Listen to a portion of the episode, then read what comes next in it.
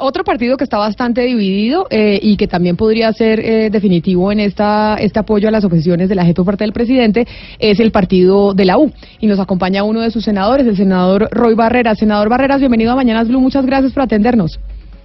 Con mucho gusto, Camila. Un saludo especial a toda su audiencia, al senador Macías, a todo su equipo de trabajo. Senador Barreras, en este momento, ¿cuántos eh, senadores tiene el partido de la U y cuántos representantes a la Cámara? ¿Usted tiene, la, tiene las cuentas ahí?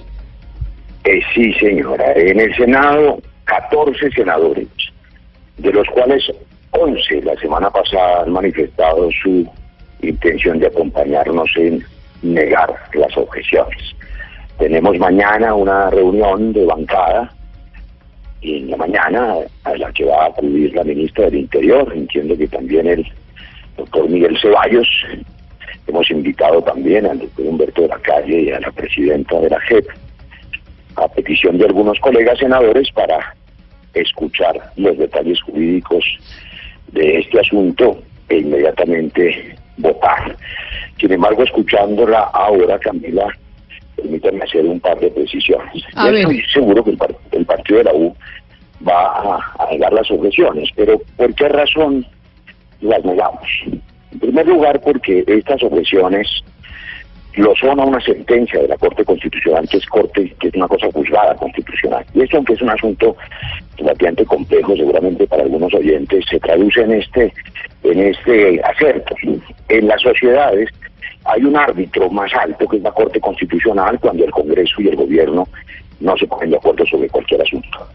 Si el árbitro decide en un partido de fútbol expulsar a un jugador o anular un gol, y el árbitro es desconocido, es el caos en el partido. Eso pasa en el Estado de Derecho.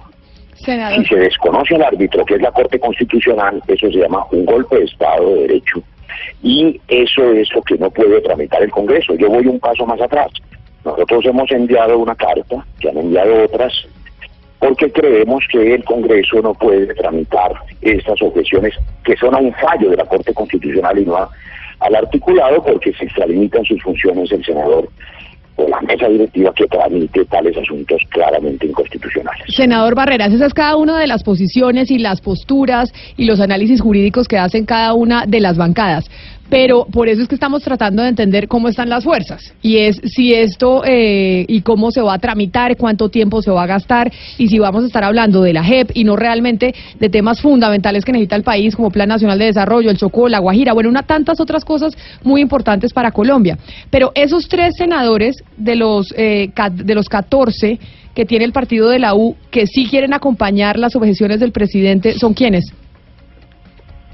Bueno, yo, yo por supuesto, por respeto a ellos, esperaría que, aunque en sus redes es más o menos público, ellos mismos expresen su opinión. Pero díganos usted aquí quiénes son, ya nos dijo, ya nos dijo son 11 los que van a acompañar y que se van a negar a, a votar esas objeciones. ¿Quiénes son los que sí? Pues digamos que yo, yo, yo Escúchenme, pero ellos tienen derecho a tener su propia vocería. Pero ¿por qué no puede, pero usted por qué no puede decir? ¿Qué hay, hay de malo en eso? le, puedo, le puedo decir con cuáles de los cuáles tres senadores no he hablado. Eso, en eso sí no falta la verdad.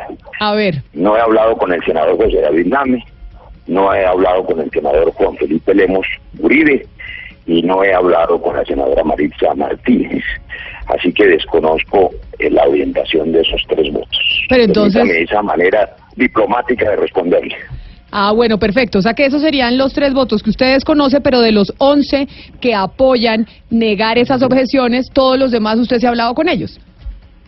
He hablado con ellos, pero además déjenme decirle lo siguiente, porque esto, ¿por qué resulta importante? Usted hace una pregunta clave. Estamos distraídos los colombianos en este asunto cuando tenemos una crisis humanitaria enorme en Tumaco, tenemos problemas en el Urabá, está sin resolverlo en Ituango, tenemos problemas en la marcha en la Panamericana del Cauca, en fin. Hay que dedicarse a gobernar a Colombia y esta distracción es verdaderamente inútil. Sobre todo porque aun cuando se aprobaran las objeciones, tales objeciones terminan luego en un nuevo fallo de la Corte Constitucional que no puede ser distinto al que ya se hizo, pero además cualquiera de ellas, inclusive a la que me voy a referir que es la más grave, tiene un efecto inane, porque no puede ser retroactiva por el tipo de favorabilidad, es decir, los que pretenden que con tales objeciones, y voy al punto porque le comento, la eliminación del principio de selección de máximos responsables que creamos en el marco para la paz del 2012. ¿Qué es eso? Que para que pueda cumplirse la obligación de hacer justicia con los graves crímenes atroces en los máximos responsables hay que seleccionar a esos máximos responsables. Lo contrario, habría que abrir juzgamiento por 500.000 noticias criminales, no estoy intentando las cifras, son cifras de la Fiscalía, y tardaríamos 100 años en juzgar y castigar a todos los guerrilleros rasos, policías y soldados rasos que en principio de selección Senador el colapso del sistema judicial implicaría impunidad. Senador... Deme 20 segundos, Camila, porque esta es la no es del asunto. Deme 20 segundos. El segundo efecto perverso y el más grave de las objeciones en este punto es que, aunque no tengan efectos jurídicos, envían un mensaje de inseguridad jurídica a las bases que estimulan las disidencias. Y estimular las disidencias es perverso porque eso sí va al corazón del proceso de paz. Pero ya para despedirlo, usted nos acaba de dar las fuerzas en el Senado, pero ¿tiene información sobre las fuerzas en la Cámara o ahí no, no tiene tanto detalle? No tengo tanto detalle, pero estoy mucho más tranquilo porque como usted ya ha advertido, la Cámara va a negar las objeciones no solamente porque esa es la voluntad de la mayoría de los representantes del partido de la U, sino también del Partido Liberal y de la inmensa mayoría de las fuerzas que allí están. Yo creo que en la Cámara eh, las objeciones no están. Lo que me preocupa es que tengo una lectura distinta a la del senador Macías y mi lectura es la del artículo 200 de la Constitución. Me preocupa que si una Cámara las aprueba y la otra las niega, el proyecto se archiva, tal como ha notificado el propio secretario general del Congreso, Gregorio El Hash, en un comunicado pedagógico, de suerte que eh, es posible que se hubiera toda la ley estatutaria si el Senado eh, la aprobara eh, negándola a la Cámara. Yo espero que el Senado también negue las objeciones. Cerremos este capítulo, dejemos a la gente trabajar, respetemos el derecho de las víctimas y que dediquemos a gobernar y a resolver los demás problemas de Colombia en lugar de seguir mirando hacia atrás. Senador Roy Barreras, muchas gracias por estar con nosotros aquí en Mañanas Blue. Feliz tarde. Gracias, buena tarde para todos.